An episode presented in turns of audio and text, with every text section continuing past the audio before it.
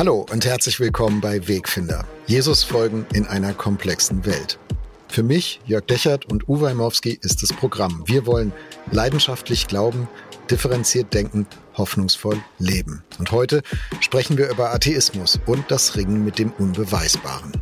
Und wie immer freuen wir uns über E-Mails an wegfinder.erf.de.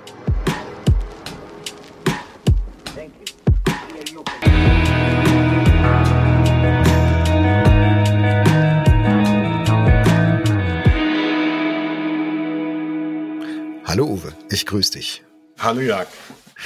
Uwe, Atheismus, Atheisten, sag mal, wie guckst du auf die? Was kannst du an Atheisten eigentlich gut verstehen? Also, ich lebe ja in Gera. Hier bei uns in Gera sind jetzt noch etwa fünf bis sieben Prozent Menschen in einer Kirche und die anderen nennen sich Atheisten. Und das ist tatsächlich im Osten etwas anderes als im Westen. Ähm, da kommen wir jetzt in dieser Folge noch drauf. Es gibt diesen kämpferischen Atheismus, ja, der eigentlich ein Antitheismus heißen müsste. Die Menschen hier sind Atheisten im Sinne von, sie leben einfach ohne Gott. Und was ich an ihnen verstehen kann, ist, dass sie, wenn ihnen nie in ihrem Leben Gott begegnet ist, dass sie nicht auf die Idee kommen, nach ihm zu suchen. Das kann ich gut verstehen. Hm. Manchmal wird ja so als Atheismus alles gelabelt, was nicht christlich ist, auch von, von Christen und Christen oft. Ich finde es auch wichtig, da nochmal zu differenzieren. Äh, manchmal reden wir gar nicht, eigentlich gar nicht über äh, Atheisten und würden, würden die Leute auch selber auch gar nicht sagen, sondern eigentlich über Agnostiker. Also die sagen, hm, nichts Genaues weiß man nicht. Ähm, das kann schon Gott geben, aber das werden wir nie wissen. Und von daher schiebe ich das einfach mal in die Zone des ähm, des Fragezeichens. Da habe ich eine Schublade, da ist ein Fragezeichen drauf, da ist Gott drin. Lohnt sich aber gar nicht, die aufzumachen, weil ich kann sowieso nie rausfinden. Ähm, und so oberflächlich denkt man dann, ja, alle, alles Atheisten, ne, die glauben nicht. Aber ich finde, das, das muss gar nicht so sein. Also es gibt auch ganz viele Menschen, die eigentlich müsste man die Agnostiker nennen, weil die sagen, äh, kann ich nicht rausfinden, ist für mich deswegen keine Frage. Ja, und das ist auch nochmal eine wichtige Differenzierung. Ne? Also Gnosis die Erkenntnis und Agnostiker ist jemand, der sagt, über Gott kann ich keine Erkenntnis haben. Das ist mir als Mensch ja gar nicht möglich. Was auch nicht so ganz falsch ist, haben wir auch philosophisch schon drüber gesprochen, Immanuel mhm. Kant, ne? der sagt, dass unsere Erkenntniswerkzeuge nicht ausreichen, unsere Kategorien nicht ausreichen, um Gott zu erkennen. Ähm, meine Unterscheidung geht noch ein bisschen in eine andere Richtung, also und zwar im Sinne von, dass es wirklich Atheismus gibt von Leuten, die schreiben Bücher dazu und so im Sinne von, wir sind gegen, eigentlich müssten die Antitheisten heißen, also Theos, der Gott, und wir sind gegen Gott. Und da gibt es Menschen, die schlicht und ergreifend ohne ihn leben, ohne danach zu fragen, für die das einfach ein nicht Thema ist. Also mhm. jemand hat über den Osten mal gesagt, die Menschen haben nicht nur Gott vergessen, sondern sie haben auch vergessen, dass sie Gott vergessen haben. Ja. Und wenn es da einfach dann keine Berührungspunkte mit Christen, mit Religionsunterricht, mit Kirche gibt, die in irgendeiner Weise ansprechend sind, dann kann ich gut verstehen, dass man sich dafür nicht interessiert. Zumal, wenn dann noch obendrauf die ganzen Missbrauchgeschichten und weiß ich was alles, die einzigen Sachen sind, die man überhaupt über Kirche oder über Gott hört, dann mhm. kann man damit natürlich gar nichts anfangen oder immer weniger. Ne? Dann ist man vielleicht mhm. sogar dann eben ein Antitheist, wenn man sagt, das geht ja gar nicht. Ne? Ja, also genau, ich weiß genug über Gott, um zu wissen, dass ich mit ihm nichts zu tun haben will. So, ja, das, ist, das ist dann die, die, die, die Position und man kann sie auch verstehen, wie, sie, wie sich das so im, im Lebenserleben auch zusammenfügt. Kommen, kommen Kinder eigentlich als Atheisten auf die Welt? Das ist eine gute Frage. Ich glaube, sie kommen als sehr stark prägbar auf die Welt. Und das allererste, was Kinder mitnehmen, ist ja das, was wir ihnen erzählen. Also diese Grundvertrauen, Grundgeborgenheit, die Geschichten, die wir ihnen erzählen, die Lieder, die wir ihnen singen. Und ich glaube, dass sie einen ganz großen Resonanzraum haben für Spiritualität, für Glauben. Dass Kinder, ähm, wenn du das mal, das mal untersuchst, dann träumen die religiöser, eher auch von Engeln und solchen Dingen. Ne? Das, also es gibt tatsächlich einen großen, sehr großen geistlichen Resonanzraum bei kleinen Kindern. Mhm. Allerdings kommt es dann darauf an, wie man den füllt. Mhm. Und der füllt sich sozusagen nicht von, von Gott her automatisch irgendwie, sondern wir müssten jetzt eigentlich einen Atheisten mit hier im Podcast haben. Ne? Der ist ein bisschen, ein bisschen absurd, dass wir sozusagen immer in die atheistischen Schuhe jetzt reinsteigen verbal, aber es geht im Moment nicht anders.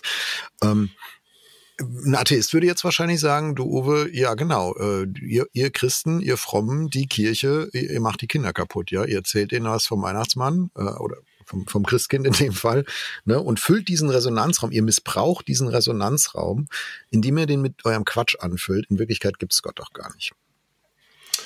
Ja, das würde manch ein Atheist so sagen. Und ich würde dem sagen, halt, halt, halt, methodischer Fehler. Und der methodische Fehler ist der, dass wir immer diesen Raum füllen. Immer.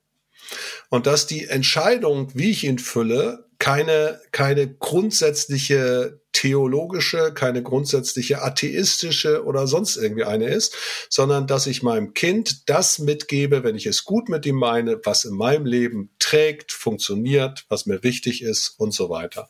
Und da meinen Glauben aussparen zu wollen, wenn er die Grundlage meines Lebens ist, ist ein Denkfehler. Ja, ähm, allerdings zu meinen, dass es nur der Glaube ist, ist, ist genauso falsch. Ich werde, wann immer ich mein Kind bekomme und fürs Dasein möchte, alles mit ihm teilen, was in meinem Leben relevant ist und was in meinem Leben eine Rolle spielt. Und dann mhm. kann der Atheist nicht sagen, das ist alles nur Quatsch. Das ist erstens eine, eine Bewertung, die er vorgenommen hat, den Glauben negativ zu bewerten. Und es ist zweitens, und das ist das viel wichtiger, der Denkfehler, dass es eine Neutralität gäbe, die es aber niemals geben wird und geben kann. Mhm.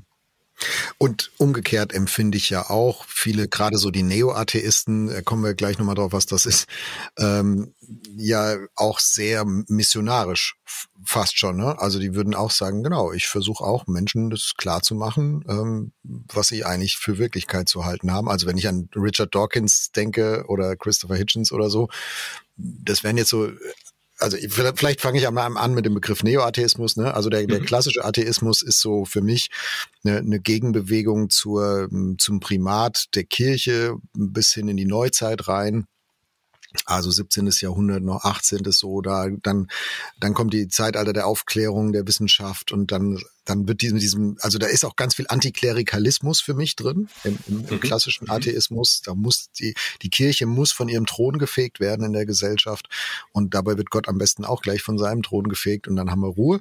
Ich sag's ein bisschen bisschen flapsig, mhm. ähm, bisschen boulevardmäßig.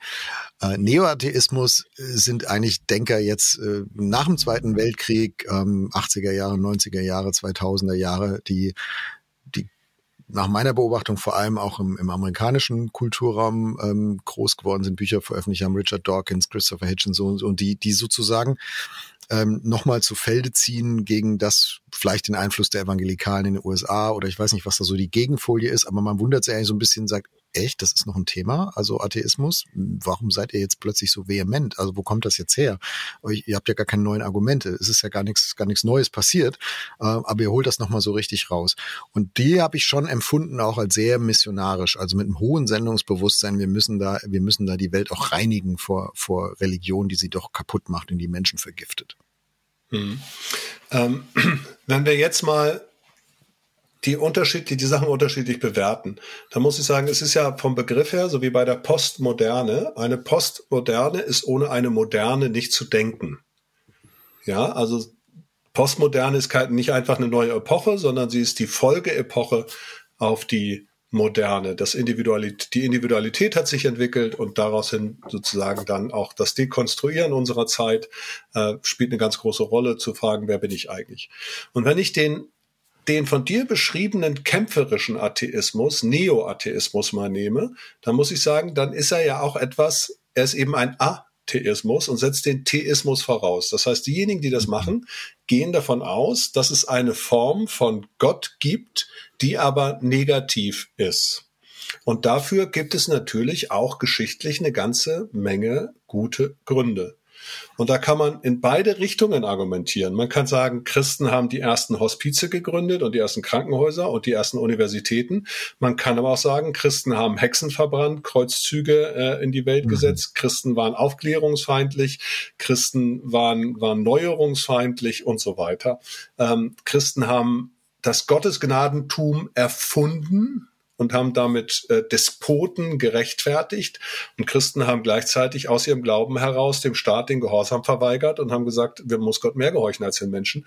Also wir finden für das eine und für das andere sozusagen Beweise und der, der, ich sage das jetzt mal, Gottesverteidiger, der wird all das Gute sehen und der Gottesankläger, der wird all das andere mhm andere mhm. nehmen. Und jetzt ist die Frage dazwischen, was überzeugt mich mehr? Aber nachvollziehbar finde ich, dass die Dawkins und andere eine Folie bekämpfen, die es ja real gegeben hat. Ja, du hast es Antiklerikalismus genannt, man kann es auch Anti, Antibiblizismus oder bestimmte Positionen sagen. Also es gibt ja Gottesbilder, die dem Menschen schaden und die auch keine biblischen Bilder sind. Ähm, und damit aufzuräumen, ist keine Sache, die wir selbstkritisch selber machen, sondern dafür müssen wir die Atheisten in ihrer Kritik auch mal richtig ernst nehmen, finde mhm. ich. Ja, haben Sie einen Punkt. Das finde ich auch.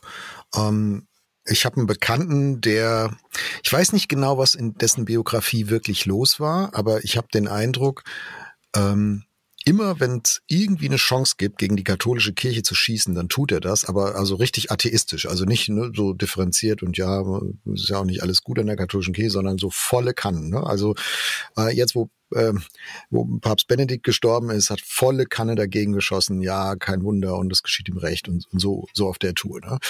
Ähm, und ich, ich ahne, ich ahne, dass, dass der ähm, als Kind äh, in der katholischen Erziehung irgendwas erlebt hat und dass der, dass der, dass da irgendwas toxisch gewesen ist oder erst zumindest so erlebt hat ähm, und das bis heute nicht nicht bearbeitet und verarbeitet ist und dass sich das dann so äußert. Das will ich jetzt aber nicht jeder Atheistin, jedem Atheisten unterstellen und sagen, na ja, ihr arbeitet euch da biografisch an irgendwas ab. Ne? Das mag eine Rolle spielen. Mein Eindruck ist, bei Richard Dawkins tut es das. Also nach, ich weiß nicht super viel über seinen, seinen Werdegang, aber das, was ich weiß, habe ich ja, hm, okay, müsste man eigentlich, wenn man wissenschaftlich arbeitet, auch in Rechnung stellen bei sich selbst, dass man da auch eine eigene Schräglage hat, die da mit rein, rein treibt. Aber was ich auf jeden Fall spannend finde, ist, dass der Atheismus nach meiner Beobachtung geografisch und historisch am meisten da blüht auf dem Boden, wo vorher Christentum war.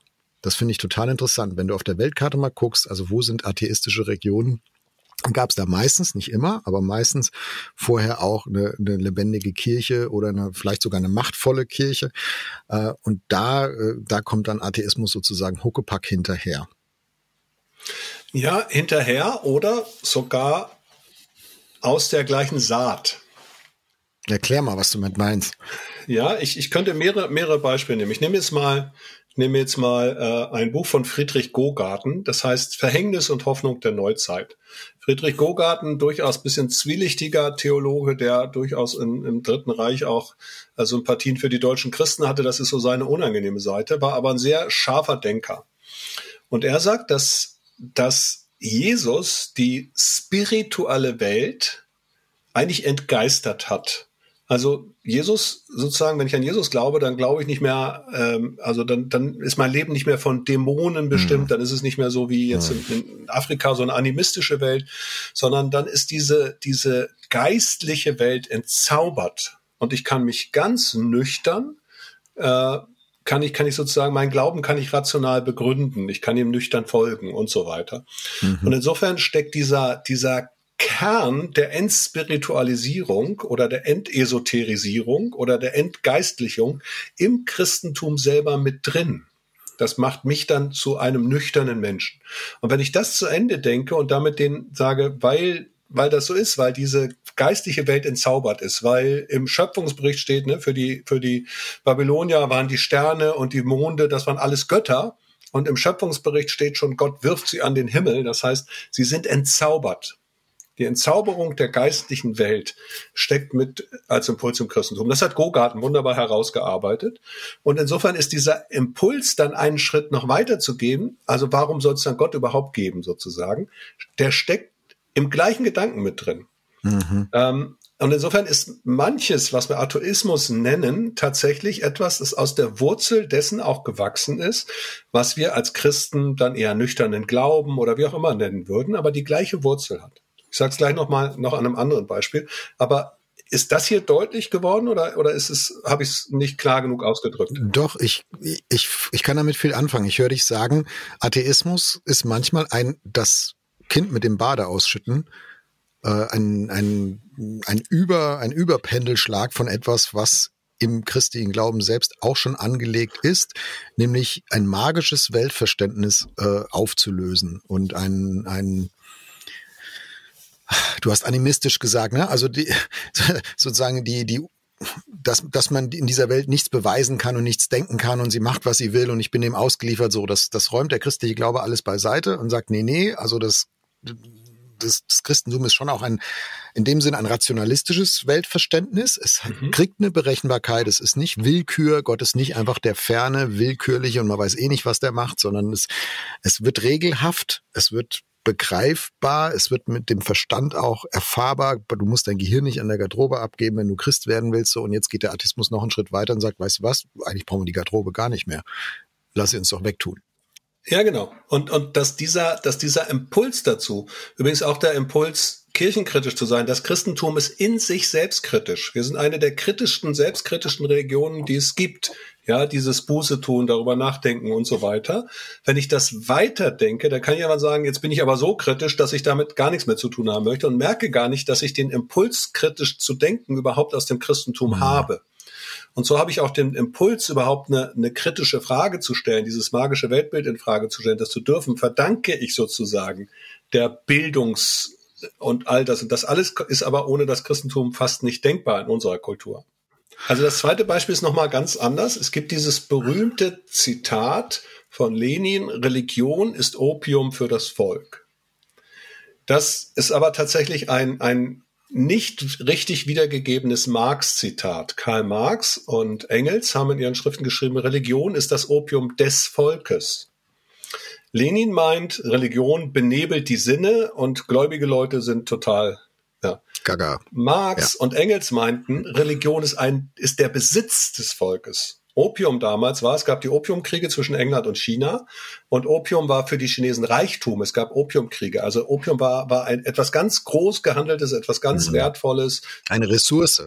Eine ja. Ressource, genau. So. Mhm. Und Marx sagt, Religion ist das Opium des Volkes, also das Volk, das gesellschaftlich unterdrücktes, nicht anerkanntes, hat eine Ressource, nämlich den Glauben. Jetzt geht er einen Schritt weiter, statt, und das ist eine Ressource, ist was Starkes. Allerdings, wenn sie Teil hätten an der, an der, an dem Wohlstand, wenn sie gleichberechtigt wären und so weiter, bräuchten sie diese Ressource gar nicht mehr. Und wenn ich jetzt den Reich Gottes Gedanken denke, dass mit Jesus Gerechtigkeit, Frieden, Barmherzigkeit, Gleichheit, all solche Sachen eine Rolle spielen, dann entwickelt das Christentum etwas, was diese Ressource überflüssig macht. Also wenn ich das Christentum sozusagen nur als, als Ressource dafür denke, dass Menschen einen anderen Status haben, eine andere gesellschaftliche Anerkennung, dann ist es dann überflüssig, wenn ich diese gesellschaftliche Anerkennung erreicht habe. Mhm. Die Wurzel dafür steckt aber wiederum im Christentum selber, weil der Reich Gottes Gedanke genau das ermöglichen möchte. Und da merkt man, da ist aber dann im christlichen Sinne diese Entwicklung hin zu gleichberechtigten Menschen, die sind auch Gleichberechtigte gegenüber Gottes, die müssen deswegen Gott nicht verlieren. Im atheistischen Gedanken ist das ja, ich habe ja gesellschaftlich das erreicht, also brauche ich jetzt den Glauben. Ja, also der Atheismus erreicht die Ziele des Christentums ohne christliche Mittel. Genau. In dieser Welt in dieser genau. Welt. Also Klassiker für mich, Don Camillo und Pepone. Ich habe diese Schwarz-Weiß-Filme gelebt mit äh, ja, ich auch. äh, wie hieß er, Luis Funel oder so ähnlich, der, der Schauspieler, der den Don Camillo gespielt hat. Ne? Und der eine steht vom Kruzifix und redet mit Jesus äh, und sagt, ach Herr, was hat er wieder getan? Ja, der, der Pepone. Und Pepone ist der marxistische Bürgermeister da in dem Italien, italienischen Dorf. Äh, und die bekriegen sich und irgendwie mögen sie sich auch, aber es ist wie Katze und Hund, äh, die beiden. Und da, da wird das für mich so greifbar. Ne? Also beide möchten eigentlich das Gute für das Dorf. Wenn die es schaffen würden, Hand in Hand zu arbeiten, könnten die richtig was Cooles erreichen. Schaffen sie aber nicht, weil sie sich, weil sie gegenseitig dauernd wetteifern, wer jetzt sozusagen die besseren Mittel für die gemeinsamen Ziele auf die Waage wirft. Und für mhm. den einen ist das eben der Glaube und für den anderen ist das der Marxismus, Leninismus und der vermeintliche Fortschritt. Und äh, so, so rangeln sie dann halt. Ähm, du hast eben gesagt, ja, also eigentlich kommt der Atheismus aus einer Wurzel des Christentums und er trägt etwas halt nur zu weit, was im Christentum schon veranlagt ist. Hm, ich finde schon, es gibt zumindest in der in, in dem, was in der Kirchengeschichte dann, dann eine reale Auswirkung gehabt hat, schon auch so diesen Gegenstrang. Also wenn ich so an die Aufklärung denke, ich würde nicht sagen, ja, die Christen waren die Top-Aufklärer und immer ganz vorne mit dabei. Ja, du findest dafür Beispiele, aber du findest auch eine Menge Gegenbeispiele. Ähm, und ich glaube, ich empfinde so den, das Rangeln zwischen Christentum, nenne ich es jetzt mal, hier in Westeuropa und, und dem Atheismus und den äh, auch als ein Rangeln um die Deutungshoheit der Welt. Also wie kann ich diese Welt erklären? Und ähm, greife ich in die Schöpfungsgeschichte oder greife ich äh, bei Darwin rein? Also das ist heute sind wir da ein bisschen anders unterwegs. Ne? Heute würden du und ich sagen, und das haben wir in der Folge auch schon mal schon mal miteinander besprochen, sagen, hey, das sind doch zwei völlig verschiedene Perspektiven auf die Welt und da kann sich auch ganz viel ergänzen. Aber ich glaube, in der Genese, im Erleben, im Entstehen ist da einfach ganz viel Don Camillo und Pepone gewesen über, über Jahrzehnte und Jahrhunderte. Äh, mhm. Und, und eigentlich ging es um die Frage, wer, wer deutet jetzt die Welt? Und äh, ich glaube, die Kirche hat gesagt, ohne uns geht's nicht. Und Christen haben gesagt, hier ist doch selbstverständlich, also muss er von Gott her machen. Und ich glaube, Atheisten haben gesagt, nee, wir beweisen euch, dass es auch ohne geht. Ja, also Deutungshoheit spielt eine große Rolle und da sind wir jetzt nochmal, du hast vorhin das Wort Antiklerikalismus gesagt, ja, mhm. und ich glaube auch eine Antidogmatismus müsste hier eine ganz große Rolle spielen. Ich glaube, dass Kirche sehr häufig Bewahrer dessen gewesen ist, was schon immer irgendwie galt oder Bewahrer der eigenen Lehre und dass das bis heute auch ein riesengroßes Thema ist. Und dass der Atheismus sich dann oft gar nicht an Gott so stört, sondern an diesen, diesen antiaufklärerischen Impulsen. Und da war genügend da, ja. Es sind Leute zu Ketzern verurteilt worden, nur weil sie die Autorität der Frage in, äh, der Welt in Frage gestellt haben. Plötzlich dreht sich die, die Erde um die Sonne und nicht andersrum. Das ging dann nach Kirchenlehre gar nicht. Dabei ist das gar kein biblisches Motiv. Aber wenn wir jetzt mal hingucken, was die Bibel eigentlich enthält, ja, dann lesen wir in der Apostelgeschichte, Philippus trifft den Kämmerer, der Kämmerer hat sich ein Buch gekauft und dieses Buch liest er und wird angesprochen und Philippus sagt, sag mal, verstehst du eigentlich, was du da liest? Und der Kämmerer sagt, nein, wie soll ich das verstehen, wenn es mir keiner erklärt, wenn mich keiner anleitet und so weiter.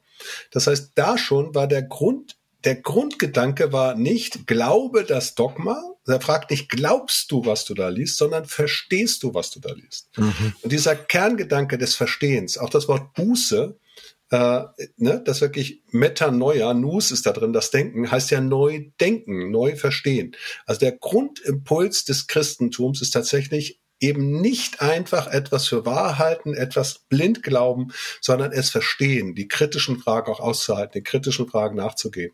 Und das ist dann verloren gegangen. An die Stelle hat sich häufig Dogmatik gesetzt. Aber eigentlich ist der Impuls im Christentum ganz stark drin. Martin Luther, Reichstag zu Worms. Die Geschichte, wie sie uns überliefert ist, hier stehe ich, ich kann nicht anders, scheint historisch in Frage zu stehen. Man weiß nicht ganz genau, ob es so war. Ich erzähle sie trotzdem, weil der zweite Teil des Gedankens so genial ist. Luther sagt nämlich, hier stehe ich, ich kann dich nicht anders und ich werde nicht äh, äh, zurückziehen, ich werde das nicht, nicht äh, revidieren, es sei denn, ich werde aus Gründen, aus, aus, aus Stellen der Heiligen Schrift oder aus Gründen der Vernunft überzeugt um nicht nur aus der Tradition, nicht nur aus dem Dogma, mhm. sondern er stellt die Schrift und die Vernunft zusammen. Genau wie Philippus verstehst du eigentlich, was du da liest. Und da, wo wir das ausblenden, wo wir sagen, Leute, wir, man muss das einfach glauben oder verlass dich auf den Herrn und nicht auf deinen Verstand, wo wir so eine anti-intellektuelle Kirche da sind und die Leute damit dumm halten und unmündig halten, ja, äh, Aufklärung ist das, der Aufbruch aus der selbstverschuldeten Unmündigkeit. Und häufig hat die Kirche diese Unmündigkeit verschuldet. Und da muss ich sagen, haben Atheisten recht, wenn sie sagen, also ihr haltet Leute mhm. kurz, ihr haltet sie dumm, ihr macht sie zu gefügigen Untertanen. Das kann doch nicht die Idee sein. Und da muss ich ehrlich sagen, da stehe ich dann sehr stark an der Seite von Atheisten, nur nicht mit der Konsequenz gegen Gott, sondern ich glaube, dass es auch Gottes Idee ist. Mhm. Und man muss selbstkritisch sagen, diesen Strang gab es im im, im Christentum, in der Kirche immer wieder und es gibt ihn bis heute. Also ich finde auch in manchen Teilen der, der, des Evangelikalismus, wenn man es mal so pauschal übertiteln soll, gibt's auch manchmal so einen anti-intellektuellen Strang. ähm, der alles unter Generalverdacht stellt, was durch allzu eigenständiges Denken irgendwie herbeigebracht ist, aus Angst davor, äh, man, man könnte sich gegen Gott verrennen. Der ist in Deutschland nicht sehr stark, also ich empfinde ihn in, in, in manchen Ecken von der, der, der USA viel stärker, aber, ähm, aber er ist schon auch da und da finde ich, finde ich auch richtig dagegen zu halten und sagen, nein, das ist Quatsch. Also ähm, und das würde ich gerne jedem Atheisten, jeder Atheistin mal als erstes sagen. Ähm, als Christ zu glauben heißt nicht wieder besseres Wissen oder wieder besseres Denken etwas für wahr zu halten. Mhm. Ich gebe mein Gehirn, ich bin promovierter Physiker, ich gebe mein Gehirn nicht an der Garderobe ab, um Christ zu sein. Das würde ich nicht tun. Das ist, ist Wahnsinn. Es mag es geben, das mag es gegeben haben, das mag auch gefordert worden sein, aber das sind Irrwege, wenn das so war und da, wo das so ist. Also das will ich mal ganz, ganz deutlich sagen. Ich habe dazu mal einen Theologen gehört, der hat was Schönes gesagt. In allen, in allen christlichen Kirchen, egal welcher, wird immer der Kopf mitgetauft. Sei es durch Besprenkeln oder sei es durch Untertaufen, aber der Kopf wird immer getauft. Also das heißt, von dem her, das Denken, das gehört eindeutig dazu. Egal in welcher kirchlichen Richtung du zu Hause bist. Ich finde, ich finde, wir sind jetzt gerade beim Thema, ne, was würde ich Atheisten sagen, ich als Christ. Ähm, ich mhm. finde Gespräche mit, mit so richtig Hardcore-Atheisten echt schwer. Äh, hatte ich in der Studienzeit viel. Ähm, ne, ich habe mich bei Campus für Christus engagiert. Da haben wir viel so ach, so Missionsaktivitäten gemacht an der Uni. Also wir haben versucht, mit Leuten ins Gespräch zu kommen. Hey, was glaubst du eigentlich? Und da triffst du natürlich ab und zu auch echt mal so, so einen Hardcore-Atheisten oder Atheistin. Und äh, ich habe hab gedacht, das ist wie, wie von zwei verschiedenen Planeten auszureden. Also das ist fast nicht möglich, da so Common Ground zu finden und äh, und eine Gesprächsebene zu finden. Das, wir würden das heute Polarisierung nennen oder Echokammern, aber ich glaube, das gab es da schon früher, so eine Sprachlosigkeit, äh, also wo, wo das Gesamtsystem irgendwie so sehr vorausgesetzt hat, also es gibt Gott und deswegen denke ich so und so und so und so und der andere hat gesagt, nee, es gibt Gott nicht und deswegen denke ich so und so und so und so und dann kannst du dich auf den oberen Etagen unterhalten, wie du willst, aber solange diese Grundvoraussetzungen ganz unten im Keller sind, Gott gibt es versus Gott kann es gar nicht geben, kommst du da eigentlich fast nicht zueinander. Also ich fand das extrem schwierig, äh, da, da eine Gesprächsebene zu finden. Das ist ja, ist ja wirklich, das beschreibt so gut, ja. Die, eigentlich ist das Fundament da und wir reden dann über, über, über Fenster und über, über die Innenausstattung oder so, aber eigentlich kommen wir gar nicht zueinander kommen, weil wir in verschiedenen Häusern uns gerade befinden. Ne? Mhm. Und dann müsste das Fundament klären. Mhm. Das kannst du nicht. Also du, du kannst ja Gott nicht beweisen oder widerlegen. Also da gab es ja auch genug Versuche in der Geschichte, Gottes Beweise, alle möglichen, aber ich glaube, man muss heute im Jahr 2022 ja. konstatieren, dass keiner war erfolgreich. Nein, aber äh, auch da kommt es jetzt wieder auf die Ebene an. Das eine, das eine ist ja, dass ich sagen muss, okay, äh, wir als Christen nennen das Offenbarung. Zum Schluss muss Gott sich selber irgendwie mitteilen. Also ich kann in meinen Argumenten bin ich beschränkt. Ja, also es gibt einen Teil, der muss sagen, wenn der Heilige Geist einem anderen nicht irgendwie begegnet und erklärt, eine Sehnsucht oder ein Ahnen von Gott in ihm anlöst, dann kann das meine Argumente nicht tun. Da kann ich noch so viel Gott ist tot, eins, zwei, drei, vier, fünf im Kino angucken, God's not dead, diese, diese, Gott ist nicht tot, ne? Die sind diese Kinofilme, wo dann immer der kluge christliche äh, Student dem, dem äh, Professor erklärt, dass er eigentlich recht hat, kannst du völlig vergessen. Also wenn entweder Gott spielt damit oder es geht nicht. Und doch ist es ja so, dass ich A, was wir schon festgestellt haben, von Atheisten auch viel lernen kann, dass die Religionskritik, der muss ich mich ja stellen, die ist ja gerechtfertigt. Religionskritik, Kirchkritik, Dogmenkritik, die einfach auch wahrzunehmen, was ist da dran. Und das andere ist, dass ich natürlich auch einfach sehen muss, ich sage jetzt mal in einer Begrifflichkeit, es gibt einen Markt. Und auf diesem Markt schreit der eine, Gott ist tot, und der andere sagt, Gott ist nicht tot. Und als Apologet, so heißt das ja, Verteidiger des Glaubens, möchte ich einfach gegenüber dem unbeteiligten Dritten auch gerne das mhm. bessere Argument auf meiner Seite haben. Mhm. Ich möchte nicht einfach nur sagen, der Atheist, der verkündet hier, sondern genauso verkündige ich auch. Und ich musste mich mit seinen Argumenten auseinandersetzen. Ich möchte sagen, Freunde, da gibt es auch gute Argumente, an Gott zu glauben. Ja, und die mhm. möchte ich auch sagen. Und dann kann der andere immer noch entscheiden, dann kann Gott ihn immer noch anrühren, aber ich werde jetzt auch nicht die Welt einfach kampflos den Atheisten überlassen, die einfach sagen, das Christentum ist nur schlecht. Denn das ist nicht wahr, das ist nicht die Wahrheit. Ja, genau. Ich finde auch, atheistische Argumente müssen nicht unwidersprochen bleiben, weil sie sind, sie stehen nicht immer auf starken Füßen. Also ich finde ja, man kann da viel lernen. Ähm, aber ich finde auch, die Argumente haben oft auch Schwächen und das muss man auch genauso benennen. Ich habe mal auf, ich habe mal eine, äh, war mal als Gast äh, bei so einer Podiumsdiskussion, da hatten sie ähm, einen Atheisten und Theologen ein, eingeladen und die haben dann äh, da wunderbar, total respektvoll miteinander gesprochen und ihre Argumente ausgetauscht. Und ich habe gedacht, ich gehe mal da abends hin, um mal was zu lernen. Ähm, ich meine, wie der Theologe die Welt sehen würde, das liegt mir irgendwie näher, das konnte ich mir schon so erahnen ne, und vorstellen und so war es dann auch. Aber wie der Atheist es schildert, das, das möchte ich jetzt gern mal lernen. Ich möchte mich darauf einlassen. Ich bin total enttäuscht weggegangen, weil da war überhaupt nichts Neues. Ich kannte diese ganzen Argumente aus dem Studium, aus den Büchern, mhm. Ähm, ja, der hat dann Dawkins rauf und runter spazieren geführt, aber ich habe gedacht, ey, da ist nix. Also das alles hundertmal diskutiert, hundertmal in meinen Augen widerlegt, ähm, trotzdem natürlich nicht überzeugend widerlegt, so dass es ihn überzeugen würde. Also, ne, aber da, da war, da war kein neues Argument, weil ich habe gedacht, boah, das ist aber irgendwie auch ein bisschen schade. Also fast ein bisschen schade, dass Atheisten nichts Neues einfällt. Darf ich ganz kurz fragen, ohne jetzt so viel zu, war das zufällig in Marburg? Ja, das war die Diskussion in Marburg und ich weiß gar nicht mehr, wie der hieß, der Kollege. Also Thorsten Dietz saß auf der einen Thorsten Seite. Dietz war der eine und der andere, genau. Ich war auch da und ich habe auch gedacht, also ich hätte mir hier einen besseren Atheisten gewünscht. ja, also wirklich, also das meine ich jetzt gar nicht despektierlich, aber das tat mir fast leid, weil ich dachte, oh, also wenn Atheismus nicht mehr aufzufahren hat als dieselben Argumente, die seit dem 17. Jahrhundert auf dem Tisch liegen, ey, dann ist es einfach zu arm. Dann weiß ich nicht, warum ich mich damit befassen soll.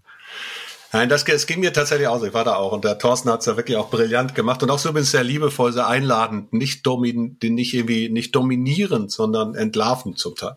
Aber es ging mir aus. Ich fand es schwach.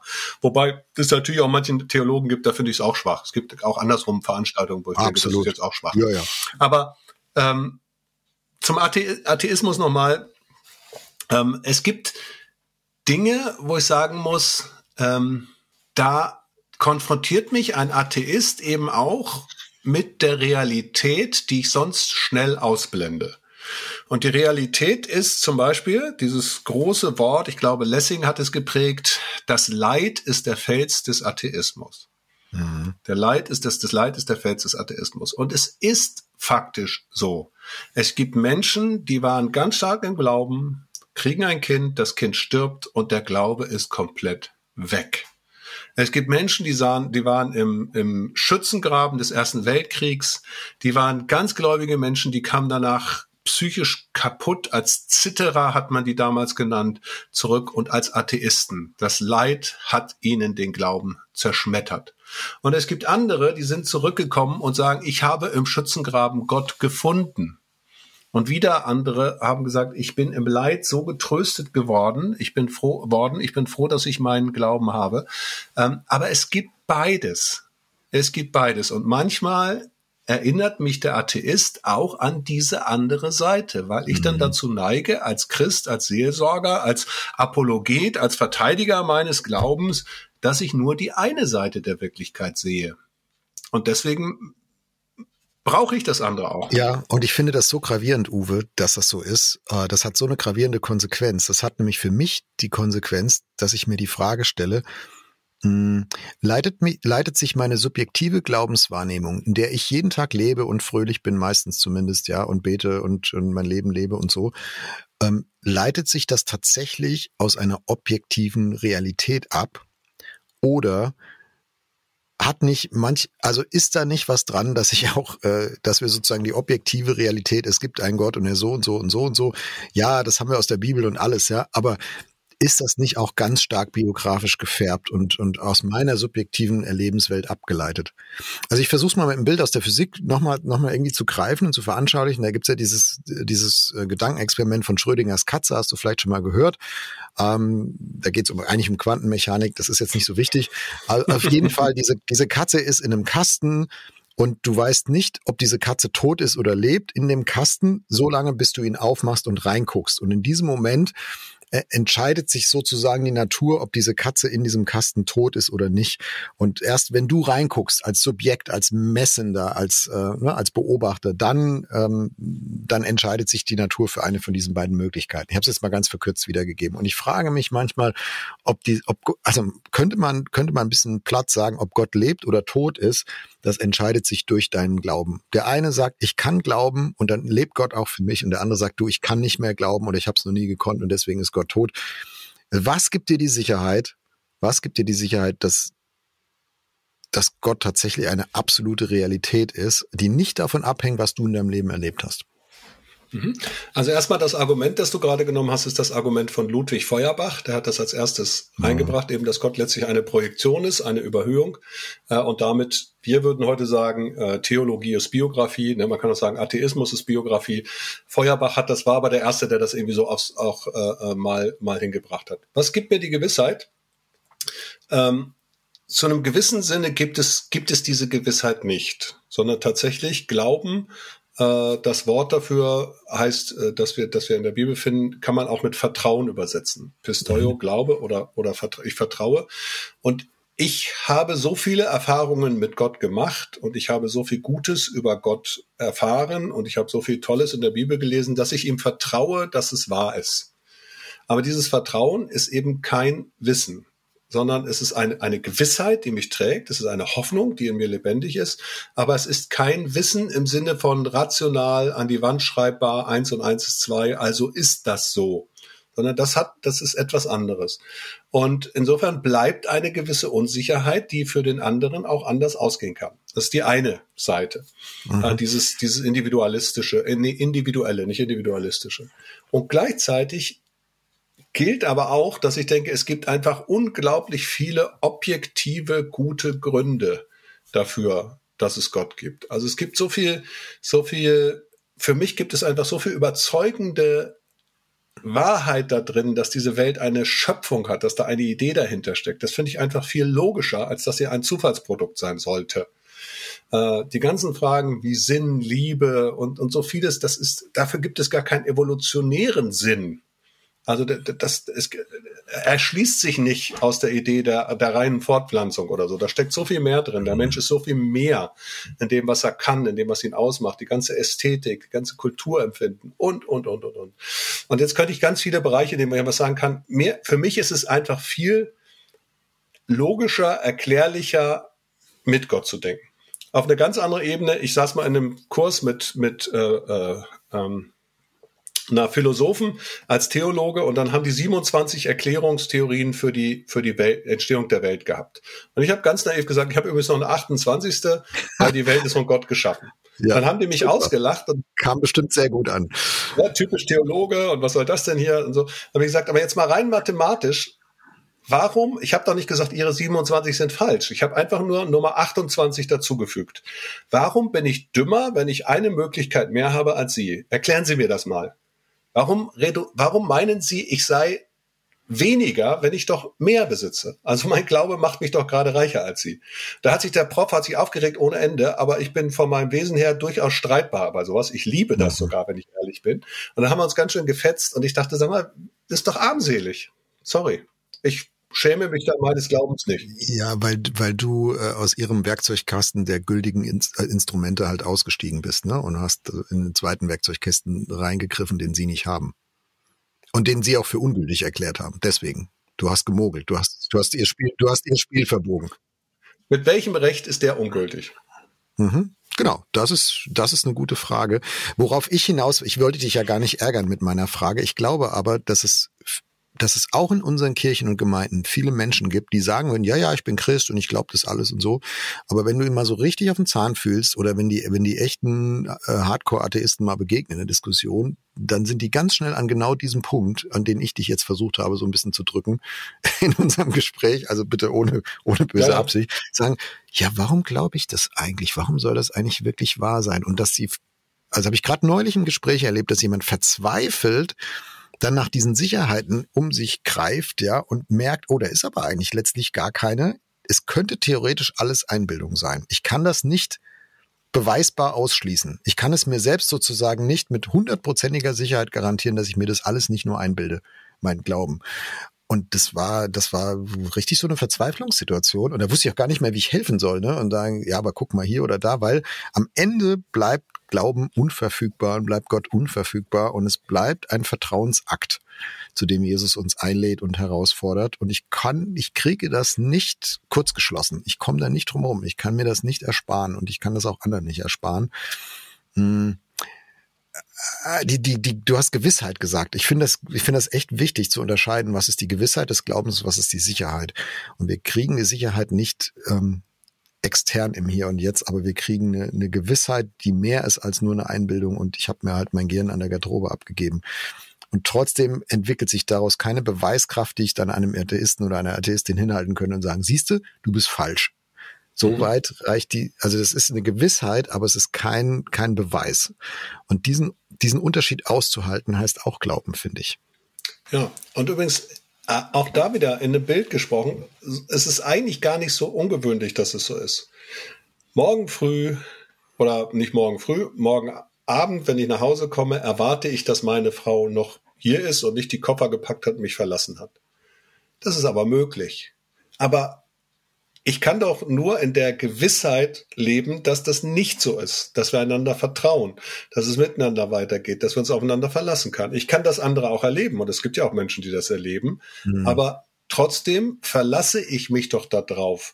Also in meinem ganz, schon im, im, im Leben mit meiner Frau und in ganz vielen Dingen. Also ich lebe doch im Vertrauen.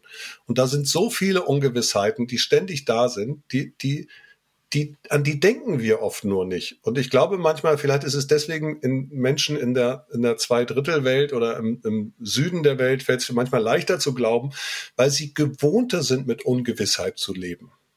Dass wir denken hier unser Gehalt, ne, dass ich bin, wenn einer Beamter ist, das kommt ja sowieso immer oder so. Es ist ja immer alles sicher. Ähm, aber eigentlich ist im Leben erstmal nichts sicher.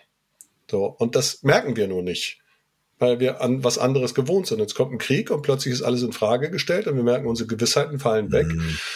Und das kann mich so sehr erschüttern, dass ich sage, dann will ich mit Gott nichts zu, zu tun haben. Und das kann mich gerade in die Arme Gottes treiben. Ne? Und in vielen, vielen Ländern auf der Welt, wo viel weniger da ist, da, da, da sind die Leute viel stärker in ihrem Glauben. Weil sie ohnehin mit Ungewissheiten leben. Ja, heißt das, Uwe, dass Atheismus ein Fortschritts- und Wohlstandsphänomen ist? Ähm, nicht nur es aber sein kann, glaube ich. Also, weil, weißt du, wenn ich in die Bibel schaue, finde ich ganz wenig Atheismus. Also es gibt ein paar Psalmen, wo davon die Rede ist, nur, ne, wo, wo ist denn Gott schon? Ja, also da könnte man, könnte man zumindest Atheismus rein projizieren. Ich bin nicht sicher, ob es das in der Antike wirklich gab äh, so die Vorstellung, es gibt einfach gar keinen Gott. Also multireligiöse Welt ja, viele Göttervorstellungen, Götzenbilder ja, aber so es gibt einfach überhaupt keinen Gott, ähm, finde ich in der Bibel schwer irgendwo wieder. Also eher nicht. Und meine Interpretation jetzt heute ist, ja, weil die Leute einfach viel zu abhängig waren von Dingen, die sie nicht verstanden haben. Und im Zweifelsfall wir, haben wir schon mal eine Folge zu gemacht. Ne? Im Zweifelsfall haben sie halt Gott dran gehängt als Erklärung. Aber die Vorstellung, es gibt einfach gar keinen Gott, die war nicht denkbar. Das ist schon ein Kind der Moderne auch und der Aufklärung. Ähm, vorher meine ich, gab es das kirchengeschichtlich, geistesgeschichtlich nicht wirklich. Das ist richtig, ist ein Kind, also gedanklich ein Kind der Moderne der Aufklärung, aber du hast es gerade mit Wohlstand genommen. Wenn natürlich Religion dazu führt, das ist ja vorhin auch der Ansatz gewesen von Karl Marx, ne? wenn natürlich mhm. Religion dazu führt, dass ich damit ausbeuterische Strukturen rechtfertige oder dass der Kirchenherr eben auch die Bauern ausbeuten durfte und so weiter, ähm, dann ist natürlich die Kirchenkritik äh, durchaus eine eine, die auch im Geist des Christentums sein kann, weil sie sich für die Menschen ausspricht. Ne? Und insofern ja. ist, ist, wenn der Wohlstand ungerecht verteilt ist, kann das durchaus dazu führen, dass die, dass die, dass das Christentum plötzlich wohlstandskritisch wird. Ne? Wir kennen das auch aus der Befreiungstheologie in Südamerika, wo, wo tatsächlich vom Christentum her eine bestimmte Struktur der Verteilung von Ressourcen in Frage gestellt wird und so. Also nicht immer nur der Wohlstand bringt das hervor und die und die da ist das Christentum in dem Fall die kritische Stimme gewesen, aber es können auch genauso Gewerkschaften sein, Parteien, das kann der Kommunismus sein, der den gleichen Approach hat. Also insofern ist es nicht nur Wohlstand, der das hervorbringt. Mhm. Es kann auch sein, dass, dass die, die ungleichmäßige Verteilung von, von Ressourcen zugunsten der Kirche, ne, dass die den Atheismus hervorbringt. Mhm.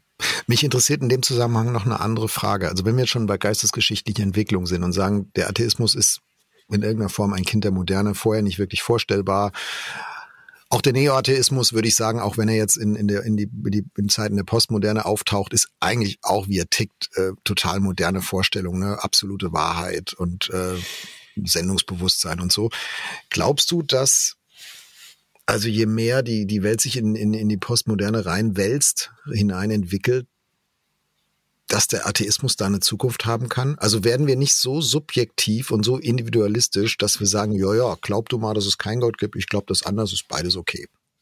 Also einerseits ist es ja schon so, das wird auch so bleiben. Auf der anderen Seite glaube ich, dass viele Dinge, die unser Leben wertvoll machen und tragen, eben doch mit, mit Beziehungen, mit Werten und so weiter zu tun haben, mit einer Stabilität, mit einer Identität. Und wenn ich das alles abstreife und alles in Frage stelle und alles, also wenn jeder für sich sozusagen sich permanent neu entwickeln muss, sich neu erfinden muss, wenn es keine Sicherheiten gibt, glaube ich, dass das Christentum eine ganz andere Form von Attraktivität gewinnen kann. Nämlich mhm. im Sinne von Gewissheiten vermitteln, von, von Standpunkten, im besten Sinne Standpunkten und Standhaftigkeit vermitteln in unsicheren Zeiten. Ich glaube, dass ja, diese Individualität, die ist sicherlich, die wird irgendwie bleiben, glaube ich auch. Aber ich glaube, dass gleichzeitig das Christentum auch ziemlich attraktiv sein kann. Mhm. Also die Zukunft in Deutschland wird nicht immer atheistischer. Nein, die wird vielleicht immer, da sind immer, immer weniger Leute sind Mitglied in den Kirchen, ne? aber deswegen wird mhm. die noch lange nicht immer atheistischer. Das mhm. glaube ich nicht. Und das ist, hat übrigens auch noch damit zu tun, das ist ja diese Ebene, die wir immer vergessen. Die wird ja allein schon deswegen nicht atheistischer, weil immer mehr Menschen hierher ziehen, die irgendwie an Gott glauben. Das ist ja auch noch so, mhm. so interessant, ja. Also wie, wie ja. viel Kongolesen und wie viel Ukrainer und wie viel, weiß ich was, wer hier alles herkommt, Koreaner, ja, und die plötzlich alle glauben und über Glauben reden, das ist ja auch noch das Spannende. Auf der, auf der Schluss gerade ähm, möchte ich diesmal was anderes mit dir versuchen, mal gemeinsam zu tun. Ähm, es könnte, jetzt haben wir ja sehr aus einer christlichen Perspektive rausgesprochen. Ich habe eingangs gesagt, es wäre eigentlich gut gewesen für diese Podcast-Folge, jemand so Gast mit im, drin zu haben im Gespräch, der oder die wirklich Atheistin, Atheist ist. Haben wir jetzt nicht gehabt. Ähm, wenn uns jetzt jemand zuhört, der sagt, du ganz ehrlich, ich bei eurem christlichen Ticket, das habe ich noch lange nicht gebucht, ja, ich, ich kann eigentlich Atheisten mehr abgewinnen, ich bin da eher atheistisch unterwegs. Hm, was, wenn wir dieser Person jetzt eine Challenge geben könnten, also nicht einfach sagen, hier, du bist da halt falsch gewickelt. Das haben wir ja, glaube ich, deutlich gemacht, dass wir das nicht denken, einfach so. Also was wäre die Challenge, was wäre dein Packende, was wäre deine Einladung an einen Atheisten oder eine Atheistin, um vielleicht mal den Horizont zu erweitern? Die Challenge für einen Nicht-Christen wäre, lest doch mal wirklich die Bücher von Dawkins und Feuerbach und Marx und so. Also lest doch bitte auch die Kritik und vielleicht haben die an manchen Stellen recht, das kann uns dann nur gut tun. Die Challenge für einen Nicht-Christen ist das, dass ich sagen würde, überleg dir doch mal einfach diesen Gedanken, wenn es Gott gäbe, einfach wenn es Gott gäbe und ich auf der Basis mal argumentiere, ist mir dann das Christentum unlogisch, unvernünftig oder macht es durchaus Sinn? Also das Mindeste, was ich mal mir wünschen könnte, ist, dass wir nicht, wir, wir haben vorhin dieses Bild gehabt von den Fundamenten und den Räumen und den Zimmern, in denen wir uns befinden, sondern mhm. zu sagen, wenn ich mal einfach gedanklich einfach gedanklich mal zulasse, was wäre, wenn? Und das dann mal weiterzudenken. Wenn das so ist, wenn es einen Gott gäbe, wenn es diese Trennung zwischen Gott und Mensch gibt, wenn Sünde in der Welt ist, wenn, also alles das mal weiterzudenken, mal ein Buch zu lesen, christliches, ein gutes Buch, zu sagen, mit der Voraussetzung, es gäbe Gott. Ist das für mich stimmig? Äh, und dann an den Schluss zu kommen, das war für mich übrigens auch ganz persönlich, äh, dass ich erste christliche Bücher gelesen habe, war selber gar nicht gläubig, aber gemerkt habe, hey, das, was Christen glauben, ist in sich schlüssig. Ich glaube zwar was anderes, aber bis dahin mhm. waren die für mich immer dumm und danach waren sie für mich nicht mehr dumm, sondern die waren nachvollziehbar. Nur ich habe nicht geglaubt. Und dann kam meine persönliche Gotteserfahrung dazu und dann dachte ich, okay. Und diesen, dieses Gedankenexperiment, glaube ich, kann man machen ja, sich mal darauf einzulassen. Was wäre, wenn? Hm. Ich glaube, meine Challenge an Atheistinnen und Atheisten wäre ein Beziehungsexperiment, kein äh, Gedankenexperiment. Mhm. Nämlich such dir mal, wie, such dir mal fünf Leute, wo du sagst, die leben, so wie die leben, und ich kenne die nicht aus Büchern oder aus Filmen, sondern in echt, im, im wirklichen Leben. Und da muss man vielleicht auch ein paar Monate mal auf der Suche sein. Aber such dir mal fünf Leute, die, die du absolut überzeugend findest, wie die mit anderen umgehen, wie die, ähm, wie die Hoffnung haben in ihrem Leben, wie die positive, positiven Wertekompass du bei denen empfindest. Was auch immer es für dich ist, was das attraktiv macht, wo du sagst, ey, die leben attraktiv. Also so will ich auch sein. Ich will, dass meine Kinder so leben. Ich wollte, alle würden so leben. Das ist einfach für mich total attraktiv. Und wenn du die gefunden hast, dann frag sie mal, warum die so leben dann frag sie mal nach der Quelle dieses Lebensstils und nach der Quelle ihres Lebens. Und ich kann jetzt nicht garantieren, dass du Christen finden wirst, ne? Vielleicht auch gar nicht. Aber die Chance ist nicht schlecht, glaube ich. Und dann, und ich glaube aber in diesem Nachfragen, in diesem Dialog kann was, kann ein Aha-Effekt drinstecken, der uns rausholt aus dieser Polarisierung und aus diesen zwei Häusern, die da so nebeneinander stehen mit diesen völlig verschiedenen Kellerräumen. Ähm, und, und wir, wir tauchen, wir gehen mal in die Biografie rein und wir erleben und, und, und finden raus, warum sind die eigentlich so geworden? Warum leben die eigentlich so? Was treibt die an? Und ich glaube, da wird es Gottes Spuren geben am Ende. Aber das ist jetzt meine Hoffnung, meine Vermutung. Ja, spannend. Ich habe ich hab so was ähnliches erlebt vor kurzem, dass ich mich mit einer jungen Frau getroffen habe, die bei einer christlichen NGO, also äh, so einer Hilfsorganisation arbeitet. Ähm, die ist katholisch ohne ganz großen religiösen Bezug. Also eben mhm. als Kind getauft, aber nicht groß in der Kirche gewesen oder so. Und ähm, hat jetzt zum zweiten Mal bei einer christlichen NGO gearbeitet, nachdem sie früher mal bei anderen war, bei weltlichen. Und ich habe sie gefragt, wie das kommt und so. Und das Interessante ist, dass sie sagt, ja, ähm, das Arbeitsklima ist so anders. Das ist so hoffnungsvoll. Da, wo ich vorher war, das war immer so zynisch, so resignativ. Und jetzt die hier, die haben ganz viel Hoffnung für das, was sie tun, dass sich da was verbessert, dass das anders ist. Ich arbeite da einfach lieber. Da ich gedacht, wow, was für ein tolles Zeugnis. Ja, und mittlerweile geht sie auch so ab und zu in Gottesdienst und, und, und interessiert sich auch für Gott und Glaube, aber überzeugt aus der Art und Weise, wie die Menschen in dieser NGO äh, gelebt und gearbeitet mhm. haben, in zwei verschiedenen. Das ist ein bisschen die Challenge, die du sozusagen anbietest. Die hat sie jetzt rückblickend gemacht mhm. und sehr überzeugend gefunden. Also wirklich hat mich sehr berührt. Mhm. Also, wer das jetzt gehört hat und sagt, genau, also auf Uwes Challenge oder auf meine, ich lasse mich mal drauf ein, ich probiere das mal aus. Schreibt uns mal, was ihr erlebt, wegfinder.erf.de. Wir werden gespannt drauf, von euch zu hören, was sich da so alles entwickelt. Uwe, ich danke dir sehr für dieses Gespräch und wir hören uns, sehen uns, wir zwei sehen uns, aber alle anderen hören uns in zwei Wochen wieder. Bis dahin, tschüss. Mach's gut. Bis dahin. Tschüss, Jörg.